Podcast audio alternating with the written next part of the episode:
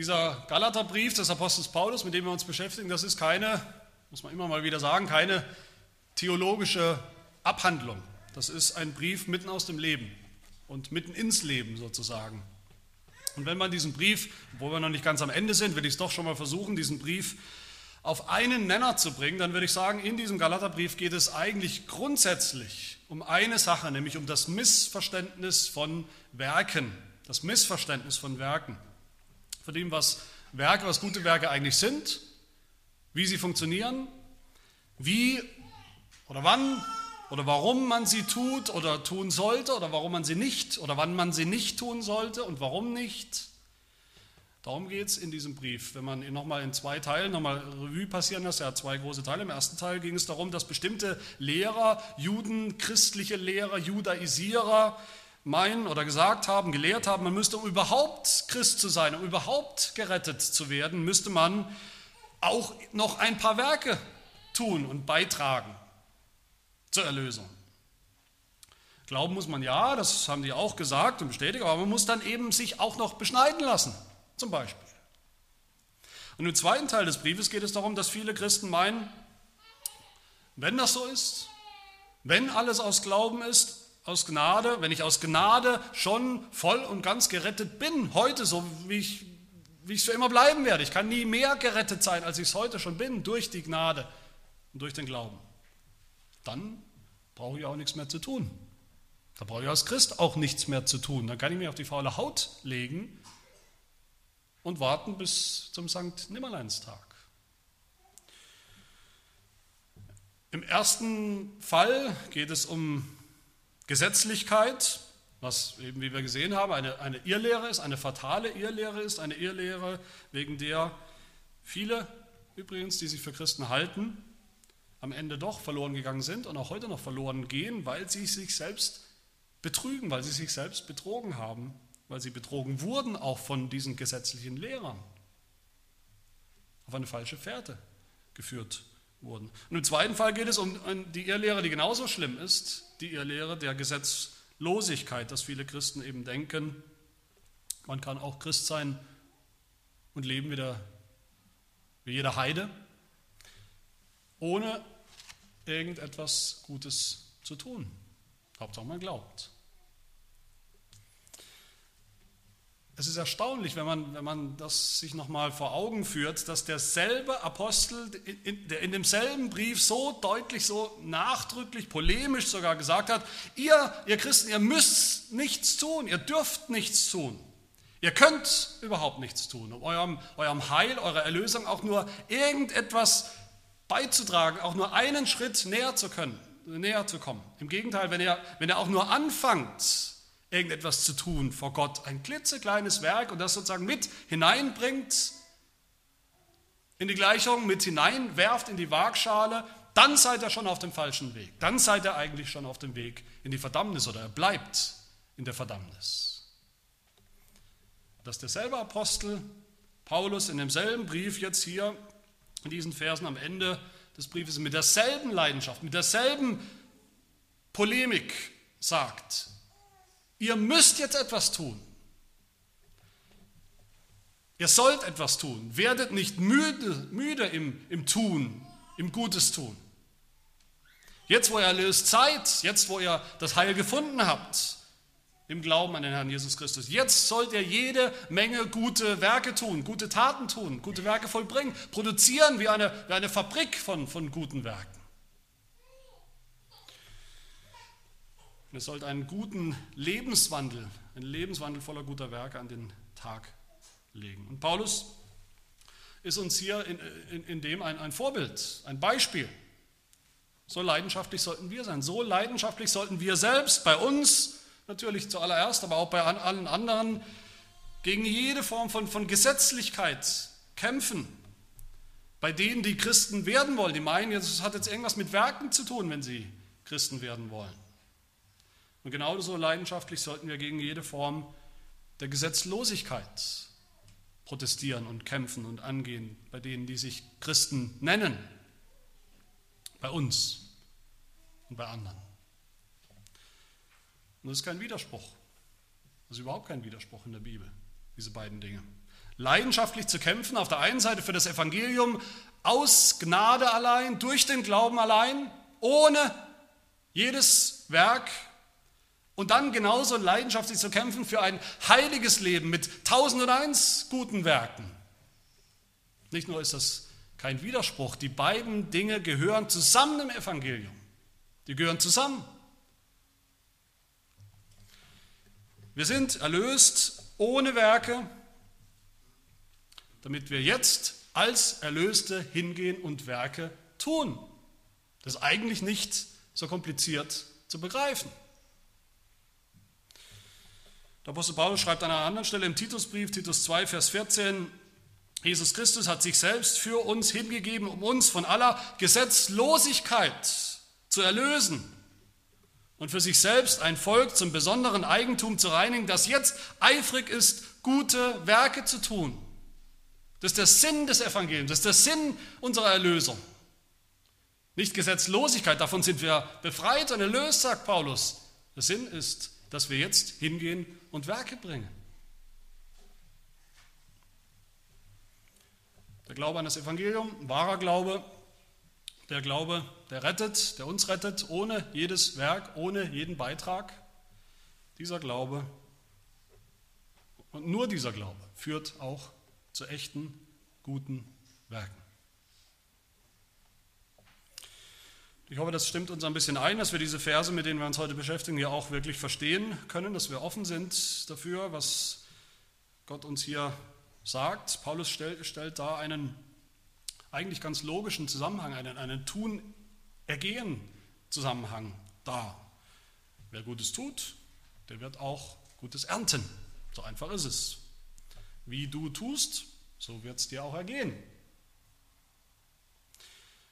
Und das ist kein Rückfall des Apostels Paulus in den ersten Teil des Briefes sozusagen, das ist kein Rückfall äh, in die Frage, wie man gerettet wird.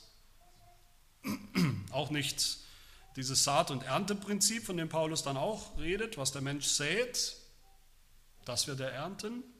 Wer auf sein Fleisch sät, der wird vom Fleisch Verderben ernten. Wer auf den Geist sät, der wird vom Geist ewiges Leben ernten. Wenn wir Gutes tun, dann werden wir auch ernten. Saat und Ernte. Auch das ist kein Rückfall in Gesetzlichkeit, wie wir manchmal denken. Es ist kein Rückfall in die Gesetzlichkeit, vor der Paulus uns zeitenlang gewarnt hat. Im ersten Teil des Briefes. Es geht hier nicht um den Weg zum Heil in diesen Versen. Es geht um den Weg des Heils, um den Weg derer, die schon gerettet sind und wie sie jetzt leben, wie sie jetzt leben sollen. Es geht um den Weg der Heiligung, es geht um den christlichen Lebensweg und Lebenswandel. Paulus spricht hier durch die Bank durch, spricht er die an, die schon Christen sind, die Gemeinde, auch unsere Gemeinde, auch uns spricht er hier an, ohne jeden Zweifel. Auch für uns, für uns Christen gilt dieser Zusammenhang, den Paulus hier sagt. Was der Mensch sät, das wird er ernten. Das gilt für uns, für Christen. Wenn wir Gutes tun, dann werden wir auch ernten. Liebe Gemeinde, wenn wir das, wenn wir das durcheinander werfen, die Werke, die wir tun, tun wollen, um gerettet zu werden, was ja nicht geht, und die Werke, die wir tun jetzt als Christen, als Gläubige, wenn wir das durcheinander werfen, das ist, wenn man das verwechselt, das ist wie wenn man verwechselt, zum Beispiel, was man tun muss, um reich zu werden und was man dann tut, wenn man reich ist. Das sind zweierlei Paar Schuhe. Reich wird man vielleicht, in manchen Berufssparten, reich wird man, indem man eben viel arbeitet. Da wird man, in manchen Berufssparten wird man reich. Reich wird man vielleicht durch Glücksspiel an der Börse oder wo auch immer, wenn man sowas tut. Aber wenn man reich ist, dann gibt man vielleicht, nicht alle Menschen, nicht alle Reichen, aber man Vielleicht, man gibt dann vielleicht viel weg von seinem Reichtum. Für humanitäre Zwecke, für andere Zwecke. Wir wissen alle, das ist nicht dasselbe. Reich werden und reich sein, wie man dann lebt, was man mit dem Reichtum macht, das sind zweierlei Paar Schuhe. Dass wir als Christen die Pflicht haben, gute Werke zu tun, das bedeutet nie und nimmer, ich kann es nicht deutlich genug sagen, das bedeutet nie und nimmer, dass wir so auch jemals Christen werden durch gute Werke. Und umgekehrt, dass wir nur durch Gnade, dass wir nur ohne Werke Christen werden können, das bedeutet nie und nimmer, dass wir dann, wenn wir Christen sind, nichts mehr zu tun hätten, keine guten Werke zu tun hätten. Aber Paulus, das ist uns immer wieder begegnet, Paulus lässt es nicht bei irgendwelchen Appellen, bei irgendwelchen abstrakten Floskeln, ihr Christen, ihr sollt jetzt, reißt euch zusammen und bringt gute Werke. Und wir müssen dann sozusagen wieder neu uns fragen und überlegen, was sind denn überhaupt gute Werke, die guten Werke, die wir tun sollen, wem soll ich die überhaupt bringen, diese guten Werke. Paulus wird wieder sehr konkret. Wie und wo tun wahre Christen, wahre Gläubige gute Werke? Und er nennt drei Stellen, könnte man sagen, oder drei Adressen, drei Kreise, Personenkreise, wo wir, wo jeder wahre Christ gute Werke tun soll. vielleicht überraschen die uns etwas. Und das sind die drei Punkte der Predigt. Wahre Christen tun ihren Lehrern Gutes. Zweitens, wahre Christen tun ihren Geschwistern in der Gemeinde Gutes. Und drittens, wahre Christen tun der Welt Gutes. Zum ersten, wahre Christen tun ihren, ihren Lehrern oder ihren Leitern Gutes. Wenn es, um, äh, um gute Werke geht, dann merke ich immer wieder, dass wir sehr schnell dabei sind, sehr abstrakt davon zu reden. Ja, man muss, man muss gute Werke tun. Ja, aber an wem und, und was genau ist das und wie und wann und wie oft und wie lange. Wir denken vielleicht an Extremfälle, ein gutes Werk. Ich habe vor kurzem, ich habe vielleicht vor zwei Jahren, habe ich ein gutes Werk vollbracht. Ich habe jemandem bei einem Unfall geholfen oder sowas. Oder vielleicht, was ja wirklich tatsächlich ein gutes Werk ist, aber vielleicht denken wir an so große Dinge wie ein, ein Kind, ein, ein Waisenkind zu adoptieren. Das ist wirklich ein gutes Werk. Oder dem Bettler auf der Straße unser letztes Hemd zu geben, alles, was wir vielleicht mit uns rumtragen. Wir denken an, an, an Heldenleistungen.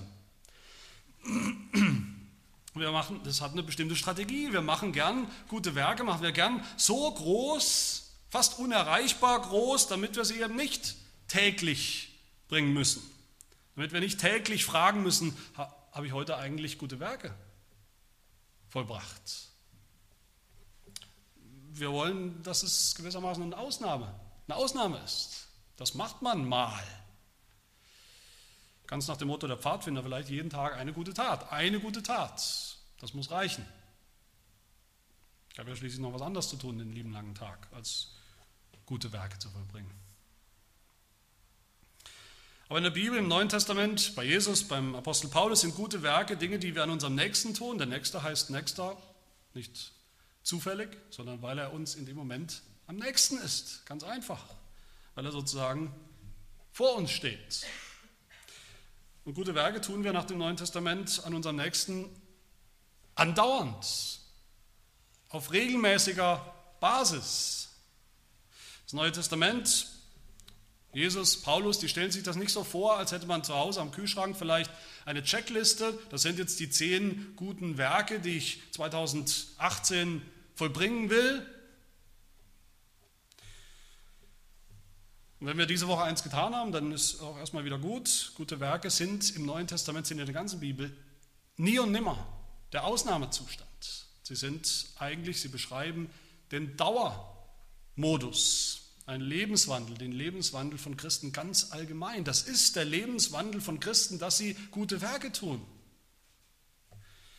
Sie leben, sie wandeln nicht mehr in den unfruchtbaren, in den bösen Werken, in Werken der Finsternis, sagt Paulus in Epheser 5, sondern sie leben jetzt in der Frucht des Geistes, sie leben im Licht und sie produzieren Frucht, gute Werke die Frucht des Geistes, von der wir gehört haben in Kapitel 5, Liebe, Freude, Friede, Langmut, Freundlichkeit, Güte, Treue und so weiter, das sind alles, das ist ein christlicher Lebenswandel, der Frucht und Werke produziert.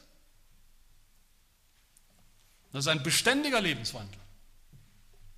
Das sind die guten Werke, die wir ständig tun sollen und tun werden als Christen. Es geht um einen Lebenswandel.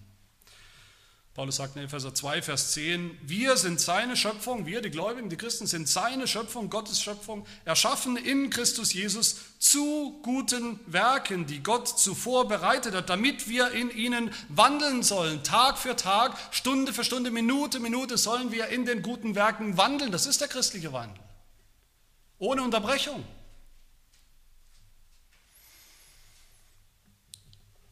Zwar bei denen, die uns am nächsten sind. Und hier erwähnt Paulus vielleicht, wie gesagt, etwas überraschend zuallererst die Lehrer. Vers 6, wer im Wort unterrichtet wird, der gebe dem, der ihn unterrichtet, dem Lehrer, gebe er Anteil an allen Gütern. Warum sollen wir, warum sollen Christen ausgerechnet und sogar noch hier, zumindest in dieser Aufzählung, zuerst Gutes tun an den Lehrern? Gibt es nicht andere Personen? Gibt es nicht andere Menschengruppen, die uns vielleicht näher stehen? Gibt es nicht andere Menschengruppen, die vielleicht unsere guten Werke dringender und, und nötiger brauchen, als jetzt ausgerechnet vielleicht der Pastor der Gemeinde, der Lehrer? Mal anders gefragt, warum sollen wir überhaupt gute Werke tun? Erinnern uns vielleicht der eine oder andere an den Heidelberger Katechismus, der uns das fragt und auch beantwortet in Frage 86. Da ist es eine Antwort, ich zitiere nur einen Teil davon, wir sollen gute Werke tun, damit wir mit unserem ganzen Leben uns dankbar gegen Gott für seine Wohltat erweisen. Dankbar, Dankbarkeit ist die Motivation für gute Werke. Das heißt, der erste Zweck, der wichtigste Zweck, die erste Motivation, auch für das klitzekleinste gute Werk, das wir tun, ist Dankbarkeit gegenüber Gott, gegenüber seinem Evangelium, das wir gehört haben und das wir jetzt glauben. Und wie zeigen wir Gott, dass wir dankbar sind für das Evangelium, das wir gehört haben und das wir glauben? Indem wir dankbar sind für die Verkündiger des Evangeliums. Die Verkündiger, die er uns geschickt hat, die er uns zumutet, die er berufen hat, die er uns vorgesetzt hat, ob wir wollen oder nicht. Da steckt eine Logik dahinter, die, die, eine göttliche Logik, die Logik des Evangeliums steckt dahinter. Wer Gott dankbar ist für das Evangelium, der ist auch dankbar für den Prediger, den Pastor, der ihm dieses Evangelium Woche für Woche bringt. Der das hoffentlich tut mit viel Blut und, und Schweiß und Mühe, manchmal vielleicht mit Tränen, der das hoffentlich mit gründlicher Vorbereitung tut, Vorbereitung von vielen Stunden, also sein Auftrag, seine Berufung ist, der das hoffentlich mit Leidenschaft tut, mit dem Anliegen, dass das Evangelium auch ankommt, dass es auch verstanden wird, dass es auch umgesetzt wird im Leben. Dankbarkeit gegenüber Gott, von der reden wir gern und oft, aber die ist nicht äh, theoretisch, nicht abstrakt, die ist keine, ist keine Sache von, von Gerede, von heißer Luft, von einem, von einem wohligen Gefühl vielleicht, von frommen Worten. Sie ist nicht einmal nur eine Sache zwischen mir und meinem Gott. Sie wird konkret, sie wird greifbar, indem man dankbar ist für den Lehrer, den man hat, der einem das Evangelium Jahr ein, Jahr aus predigt. Das war schon immer so und es wird immer so bleiben, das sage ich ganz deutlich, dass ein, ein, ein, relativ einfacher Gradmesser ist, wie es um uns eigentlich steht, geistlich, wie es um unsere geistliche Gesundheit steht, wie dankbar wir sind für die Predigt des Evangeliums und damit gleich verbunden für den Prediger des Evangeliums. Den Menschen, den unvollkommenen Menschen und unvollkommenen Prediger des Evangeliums. Wir wissen alle, wir sind schnell dabei zu sagen, Gott redet doch. Ja, Gott redet zu uns in seinem Wort, im Evangelium. Aber das ist noch lange kein Grund, die Diener, die Werkzeuge, die Gott dazu gebraucht, zu ignorieren oder für selbstverständlich hinzunehmen. Im Gegenteil, Gott will unsere Dankbarkeit sehen ihm gegenüber. Er will sie tatkräftig, konkret sehen, indem wir den Lehrern dankbar sind ich sage es jetzt mal so, auch auf die Gefahr hin, ich, ich bin selber der Pastor, der jetzt hier im Moment über Pastoren redet, aber es geht natürlich nicht anders. Wer nie seinem Pastor gedankt hat, wenn der treu das Evangelium verkündigt, der ist auch Gott nicht dankbar.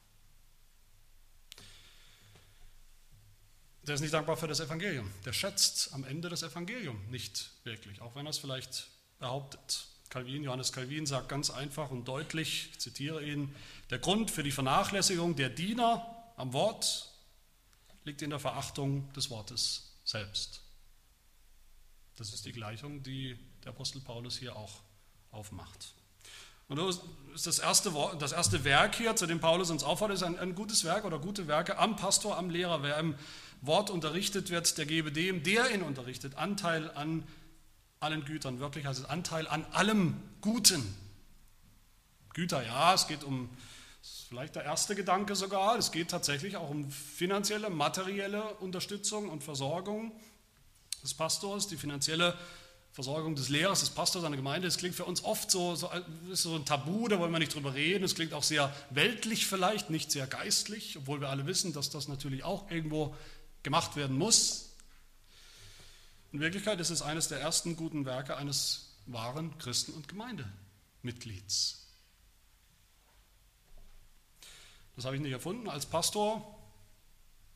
Das hat der Apostel Paulus erfunden unter der Inspiration des Heiligen Geistes. Das sehen wir hier schwarz auf weiß. Das sehen wir auch immer wieder übrigens im Neuen Testament, immer wieder beim Apostel Paulus, dass er dieses Prinzip immer wieder nennt und, und einstreut. 1. Korinther 9 sagt er, ja, im Gesetz Moses steht geschrieben, du sollst dem Ochsen nicht das Maul verbinden, wenn er drischt. Kümmert sich etwa Gott um die Ochsen oder sagt er das nicht vielmehr um unseren also der Apostel, der Prediger willen? Wenn wir euch die geistlichen Güter gesät haben, ist es etwas Großes oder Ungewöhnliches, wenn wir von euch diejenigen für den Leib ernten, wenn wir lehren, das Evangelium bringen, ist es dann zu viel verlangt? In meinen Worten, dass wir auch davon leben können, die Güter für den Leib bekommen, die wir brauchen. Oder 1. Timotheus 5, die Ältesten, die gut vorstehen, sollen doppelter Ehre wertgeachtet werden, besonders die, welche im Wort und in der Lehre arbeiten. Denn die Schrift sagt, du sollst dem Ochsen nicht das Maul verbinden, wenn er drischt, und der Arbeiter ist seines Lohnes wert. Das ist übrigens auch meine, meine Erfahrung jetzt nach immerhin ein paar Jahren des äh, Pastorseins, auch mit, mit Kollegen in der Nähe und in der Ferne, dass viele Burnouts, viele Probleme im Dienst und der Pastoren nicht von, den, von der Arbeitslast kommen, von den Stunden, die sie arbeiten, nicht von der Last der Arbeit, sondern von der ständigen Sorge, dass das Geld nicht reicht. Privat oft, und auch die Finanzen der Gemeinden, der Gemeinde, die ja dazugehören. Wenn in der Gemeinde kein Geld ist, dann fehlt es oft privat beim Pastor im Gehalt genauso. Und es geht da nicht ums Geld für irgendeinen ausufernden Lebensstil, für Luxus, sondern es geht dann um die ganz normalen Dinge des Lebens. Vielleicht auch mal die Hobbys der Kinder, vielleicht einmal einen normalen, ordentlichen, einfachen Urlaub, ein Geschenk für die Frau, manchmal sogar um die nötigen Bücher, um als Pastor seinen Dienst angemessen tun zu können. Darum geht es ja, aber darum geht es natürlich nicht nur. Paulus meint nicht nur die finanzielle Unterstützung. Er sagt, wie gesagt, wer im Wort unterrichtet wird, der gebe dem, der ihm unterrichtet, Anteil an allen Gütern. Es geht auch um die praktische, um die praktische Unterstützung des Pastors, sodass er sich seinem Dienst gern und gut widmen kann. Die Hilfe und die Unterstützung, die Ermutigung der Frau des Pastors spielt auch eine Rolle, der Kinder des Pastors seiner Familie. Und dann geht es drittens eben auch um eine geistliche Unterstützung des Pastors. Es ist ein gutes Werk, dass wir zunächst einmal anerkennen, dass wir den Pastor, den Lehrer, den Gott uns gegeben hat, brauchen. Das ist das allererste gute Werk. Dass wir ihn schätzen, dass wir nicht denken, wir können das im Prinzip genauso gut selbst machen. Zu Hause, in unserem stillen Kämmerlein. Es ist ein gutes Werk, wenn wir unseren Pastor, unseren Lehrer anerkennen als Gottesdiener, wenn wir seine Predigten schätzen als das, was sie sind, nämlich Gottes Rede an uns. Es ist ein gutes Werk, dass Gott von jedem Christen, von jedem Gemeindeglied fordert in der Bibel, dass wir für unsere Lehrer beten, Hebräer 13 unter, unter anderem. Das sollte selbstverständlich sein als gutes Werk. Es ist ein gutes Werk, wenn wir auf die Ermahnungen und die Korrektur des Pastors hören, sie ernst nehmen, sie annehmen, wenn er uns zurechtweisen will, im, im Geist der Sanftmut, wie wir es gehört haben in Galater 6 am Anfang. Im Hebräerbrief finden wir die Aufforderung, an alle Christen, an alle Glieder der Gemeinde, gehorcht euren Führern und fügt euch ihnen, denn sie wachen über eure Seelen als solche, die einmal Rechenschaft ablegen werden, damit sie das mit Freuden tun und nicht mit Seufzen. Das ist ein ganz konkretes, gutes Werk, das jeder Christ, jedes Glied der Gemeinde tun kann und tun soll. Wenn wir dem Pastor Gutes tun, damit er nicht ständig seufzen und ächzen muss unter seinem Dienst in der Gemeinde, sondern ihn mit Freude tut. Das ist ein gutes Werk, das Gott für uns vorbereitet hat, wie wir gehört haben, dass wir regelmäßig darin wandeln. Ein gutes Werk, in dem wir Gott selbst unsere Dankbarkeit ausdrücken und zeigen. Aber Paulus geht noch weiter. Ein wahrer Christ tut seinen Lehrern Gutes. Ein wahrer Christ tut aber auch seinen Geschwistern, den Geschwistern in der Gemeinde, Gutes. Das ist mein zweiter Punkt. Vers 9, lasst uns aber im Gutes tun nicht müde werden. Vers 10, lasst uns nun, wo wir Gelegenheit haben, an allen Gutes tun, besonders aber, seine Betonung, besonders aber an den Hausgenossen des Glaubens. Auch hier wird Paulus wieder ganz praktisch. Paulus bricht es runter für uns, wie das aussieht, wie gute Werke aussehen sollen, wo wir sie tun sollen, wem wir sie tun sollen. Nicht irgendjemandem, nicht virtuell, nicht, nicht abstrakt, sondern ganz konkret den Menschen, die Gott uns an die Seite gestellt hat. Auch hier müssen wir nicht weit suchen, wer, wer der Adressat ist unserer guten Werke, nämlich die Gemeinde. Die Geschwister, Brüder und Schwestern, denen wir mindestens einmal die Woche oder auch noch darüber hinaus begegnen. Er bezeichnet hier die Gemeinde, unsere Gemeinde auch, jede Gemeinde als eine Hausgenossenschaft. Das ist ein Haushalt, das ist eine Familie, das ist eigentlich ähm, ein Begriff aus, der, der, aus, der, aus dem familiären Kontext. Die Gemeinde ist eine Familie, ist eine Solidargemeinschaft. Und so wie wir zu Hause unseren Kindern immer wieder sagen, Kinder, das, das Übungsfeld, wo ihr den Umgang miteinander übt, das gegenseitige Helfen und Dienen, wo man Nächstenliebe praktizieren kann, lernen kann, das ist das allererste Umfeld, ist die Familie. Sind eure Geschwister, sind, sind die Eltern. So ist es auch in der Gemeinde. Die Gemeinde ist der Schutzraum, in dem wir das praktizieren sollen, in dem wir das aber auch lernen dürfen. Und ich sage es auch umgekehrt, wer das nicht kann, wer das nicht gelernt hat, seinen Geschwistern in der Gemeinde, zur Linken und zur Rechten, Gutes zu tun, der wird es nie und nimmer tun an denen, die draußen sind. Auch wenn wir uns manchmal äh, einbilden, wenn wir uns einreden, wir haben gute Werke irgendwo, tun wir die, schicken irgendwo Geld hin, weit weg, bilden uns ein, wir hätten gute Werke getan und sind vielleicht die schlimmsten Streithammel in der Gemeinde dann haben wir gar nichts getan. Wahre Christen tun ihren Geschwistern in der Gemeinde Gutes. Das heißt, wir wenden all das an, was wir gelernt haben in diesem Galaterbrief. Wir gehen nicht gesetzlich miteinander um. Wir streben nicht nach leerem Ruhm, fordern einander nicht heraus, beneiden uns gegenseitig, Kapitel 5. Wir begegnen einander nicht mit den Werken des Fleisches, sondern mit der Frucht des Geistes,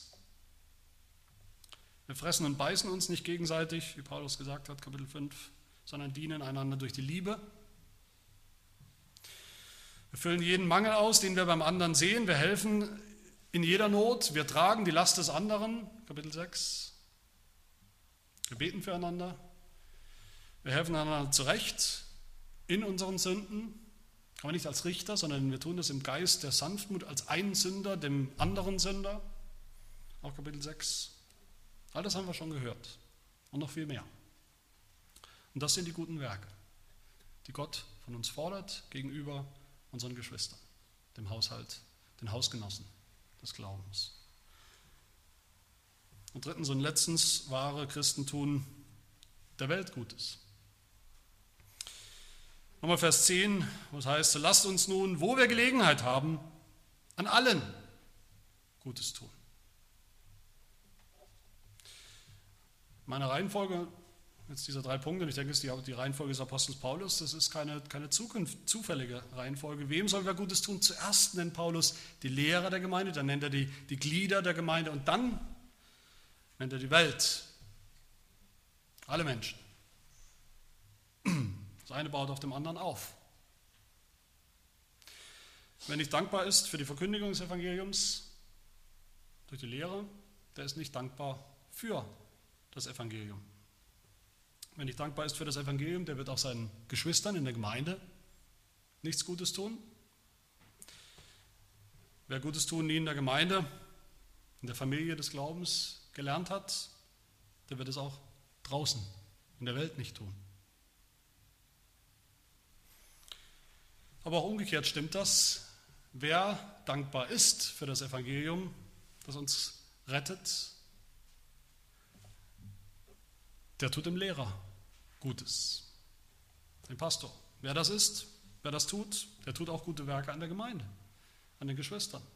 Und wer das tut, der kann am Ende gar nicht anders als auch aus dem Überfluss der Dankbarkeit heraus der Welt Gutes tun. Und warum ist das so? Weil wir dann kapiert haben, dass die Welt unsere guten Taten, unsere guten Werke braucht. Die Welt braucht unsere guten Werke, weil sie sonst niemand tut. Weil diese guten Werke ein Zeugnis sind. Weil die Welt das Evangelium braucht. Und hier müssen wir jetzt nochmal wirklich genau zuhören und, und mitdenken und, und, und klar unterscheiden, gute Werke, die wir tun, in der Welt, an denen die hilfsbedürftig sind, die Not sind, die Hilfe brauchen, die guten Werke, die wir tun, das ist noch lange nicht das Evangelium. Noch lange nicht. Gute Werke sind auch ein, kein, kein Ersatz für die Verkündigung des Evangeliums. Es gibt keinen Ersatz dafür. Aber die Bibel sagt, Jesus sagt, wie bekommen wir Menschen dahin, dass sie das Evangelium hören wollen, dass sie unter die Verkündigung des Evangeliums kommen? Wie bereiten wir Leute vor? Was ist die wichtigste praktische Vorbereitung damals und heute von ungläubigen Menschen, die wir kennen, mit denen wir in Kontakt sind, auf das Evangelium? Es sind die guten Werke, die guten Werke der Gläubigen, der Heiligen. Unsere ernst gemeinten, unsere aufrichtigen guten Werke. Es gibt keinen Ersatz dafür. Jesus sagt in der Bergpredigt Matthäus 5, ihr seid das Licht der Welt. Es kann eine Stadt, die auf einem Berg liegt, nicht verborgen bleiben. Man zündet auch nicht ein Licht an und setzt es unter den Scheffel, sondern auf den Leuchter. So leuchtet es allen, die im Haus sind. So soll euer Licht leuchten vor den Leuten, dass sie eure guten Werke sehen und euren Vater im Himmel preisen. Wegen der guten Werke. Die, die Menschen glauben nicht an Gott, das wissen wir. Die Menschen glauben nicht an Jesus. Wie können sie überhaupt bereit werden, auf uns zu hören, auf unsere Worte zu hören, auf das Evangelium in der Kirche, wie es gepredigt wird, zu hören? Wir müssen sie zuerst gewinnen, und zwar mit unseren echten guten Werken. Reden können wir viel, reden tun wir alle viel. Was wir sagen, kann genauso leicht ignoriert werden.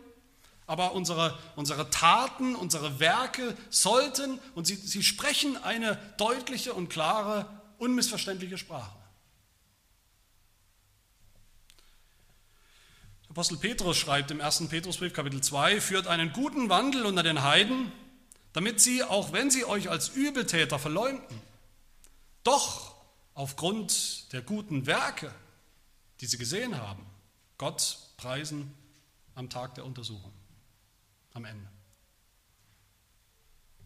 Meine Lieben, auch hier gibt es keinen, keinen, keine Abkürzung, wenn es darum geht, die Welt zu gewinnen, Menschen zu gewinnen für Jesus Christus. Und ich hoffe, im Herzen geht es uns alle darum, Menschen zu gewinnen für Jesus Christus. Unsere ungläubigen Nachbarn, Bekannte, Unbekannte zu gewinnen.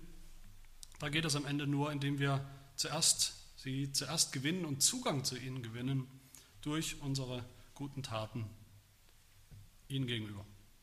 Erst dann werden sie eines Tages, wenn Gott will,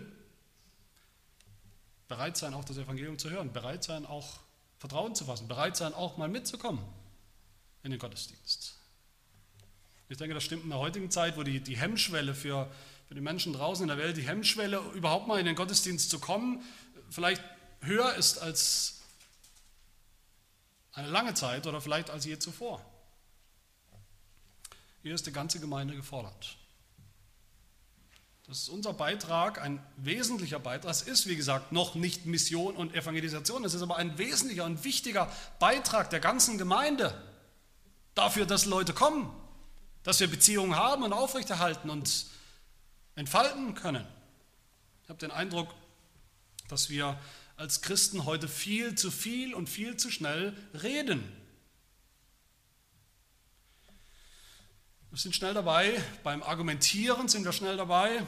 Ruckzuck haben wir irgendeinen Schlagabtausch mit einem Ungläubigen und es geht hin und her und er ist überzeugt am Ende, dass er die Diskussion gewonnen hat. Wir sind natürlich überzeugt, dass wir die Diskussion gewonnen haben. Aber haben wir vorher eine, überhaupt eine Beziehung aufgebaut, indem wir diesem Menschen irgendetwas Gutes getan haben? Haben wir schon mal unseren Nachbarn überrascht damit, dass wir mit ihm anders umgehen als alle anderen Menschen? Haben wir schon mal unseren, einen Mitschüler vielleicht zum Staunen gebracht, weil wir ihm geholfen haben, weil wir ihm gedient haben, wo sonst keiner getan hat, weil es vielleicht nicht cool ist, mit dem rumzuhängen?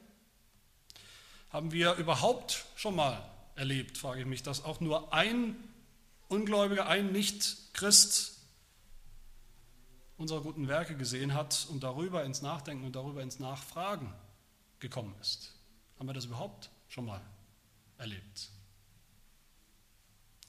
Wenn nicht, dann sollten wir dringendst Buße tun und mal darüber nachdenken und auch mal planen, wie wir unserem Nächsten, unserer Nächsten in der Welt Gutes tun können, weil Gott es von uns fordert, weil es Christen entspricht.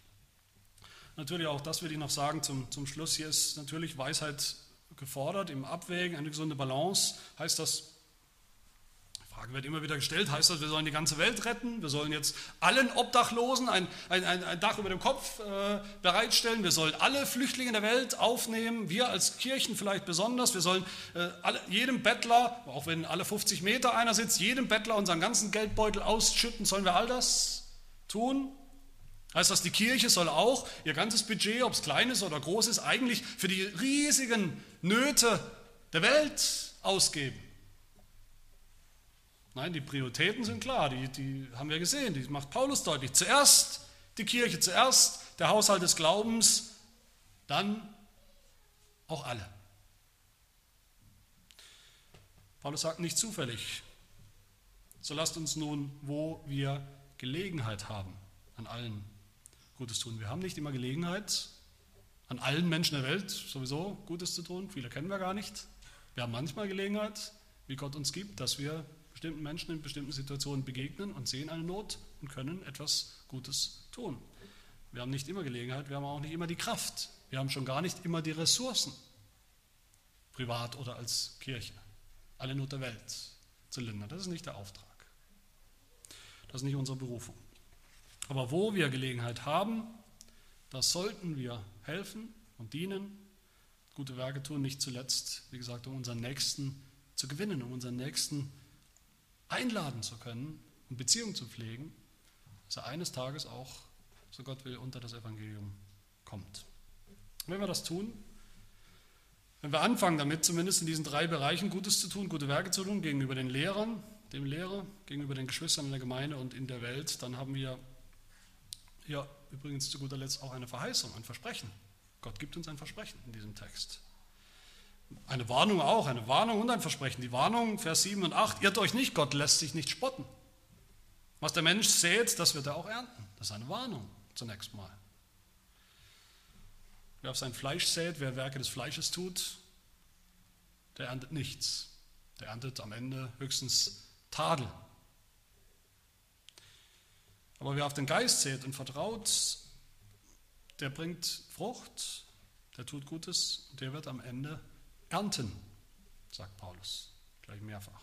Und das ist die Verheißung hier, das Versprechen. Vers 9, lasst uns aber im Gutes tun nicht müde werden, denn zu seiner Zeit werden wir auch ernten, wenn wir nicht ermatten. Wenn wir dabei bleiben, jeden Tag neu Gutes tun, gute Werke tun, werden wir ernten. Was werden wir ernten, wenn wir gute Werke tun? Zuallererst das Heil. Vers 8. Der wird, der das tut, der wird vom Geist das Leben ernten. das ewige Leben in seiner ganzen Fülle.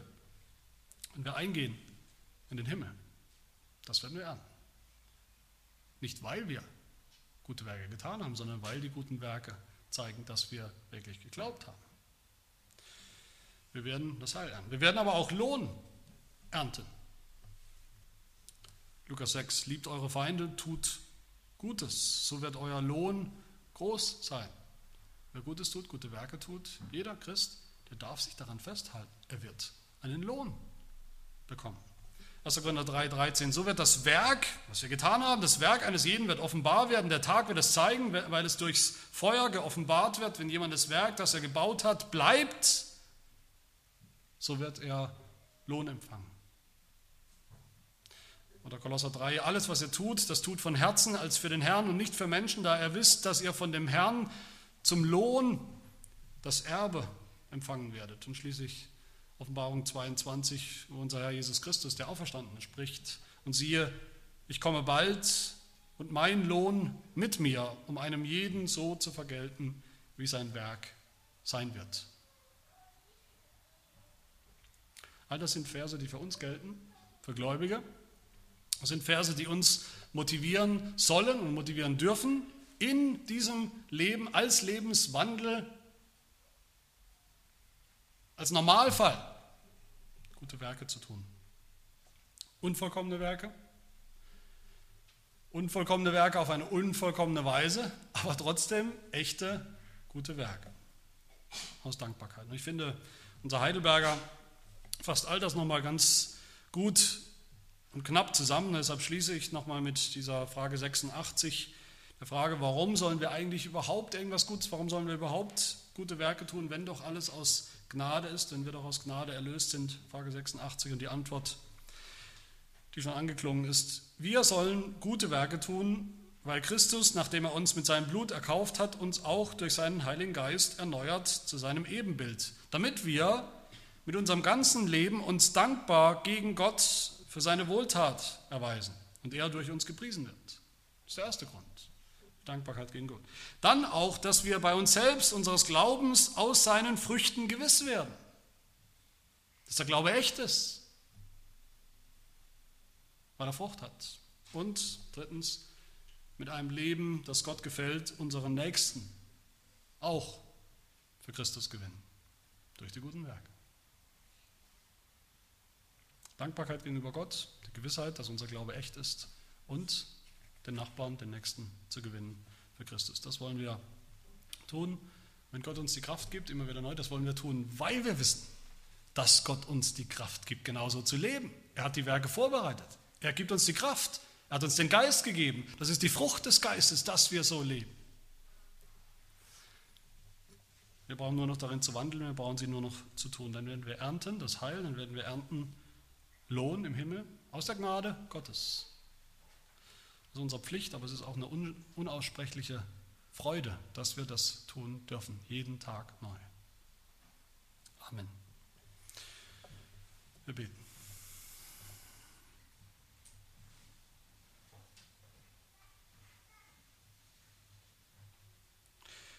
Herr, wir danken dir für das gute, das vollkommene Werk Jesu Christi,